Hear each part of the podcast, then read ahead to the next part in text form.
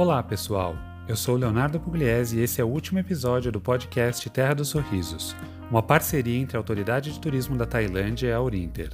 Em nosso último episódio, vamos falar sobre o sul da Tailândia, com certeza uma das regiões que mais encantam os viajantes que visitam esse maravilhoso país. A região sul da Tailândia oferece muitas possibilidades de viagem e é o lugar certo para os amantes de praias, natureza e descanso à beira-mar. Essa região fecha com chave de ouro um itinerário que em poucos dias nos ofereceu doses de metrópole, natureza, cultura milenar e agora nos abraça em um clima de descanso. Quando falamos em praias da região sul, precisamos compreender que ela se divide em dois lados. O lado oeste, onde as águas do mar de Andamão banham as ilhas de Phuket, Koh e Koh Lanta, e o lado leste, onde as águas do Golfo da Tailândia banham as ilhas de Koh Samui, Koh Tao e Koh Phangan. Compreenda que essas são apenas algumas das ilhas mais conhecidas. Há centenas de outras ilhas espalhadas pelas duas costas, e você poderá combiná-las de acordo com o tempo que tiver disponível para conhecer essa encantadora região do país.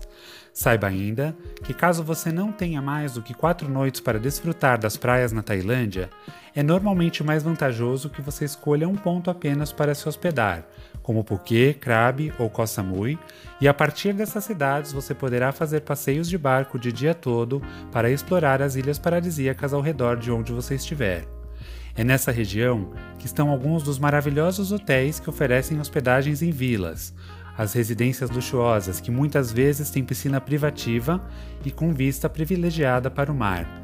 Algumas vilas podem ser compartilhadas entre 4, 5, 6 e às vezes até 10 pessoas ou mais, portanto não deixe de considerar a permanência em uma delas, pois o valor das diárias surpreende, surpreende quando comparamos com vilas em outros destinos pelo mundo.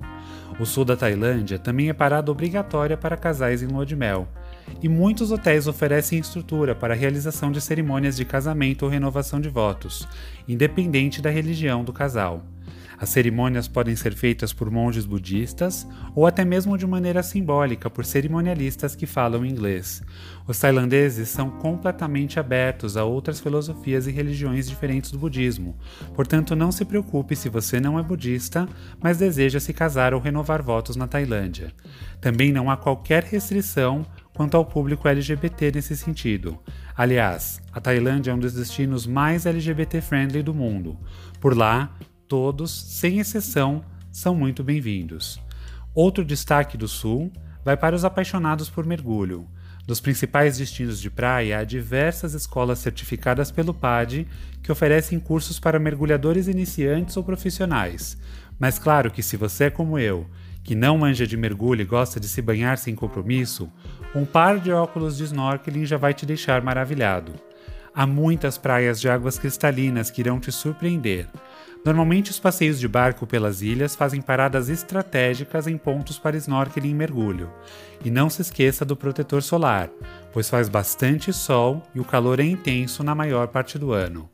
Agora que você já conhece um pouco sobre cada região do país, é hora de começar a planejar sua viagem para a Tailândia. Converse com o Inter e saiba mais sobre as diferentes opções de roteiro para a Terra dos Sorrisos.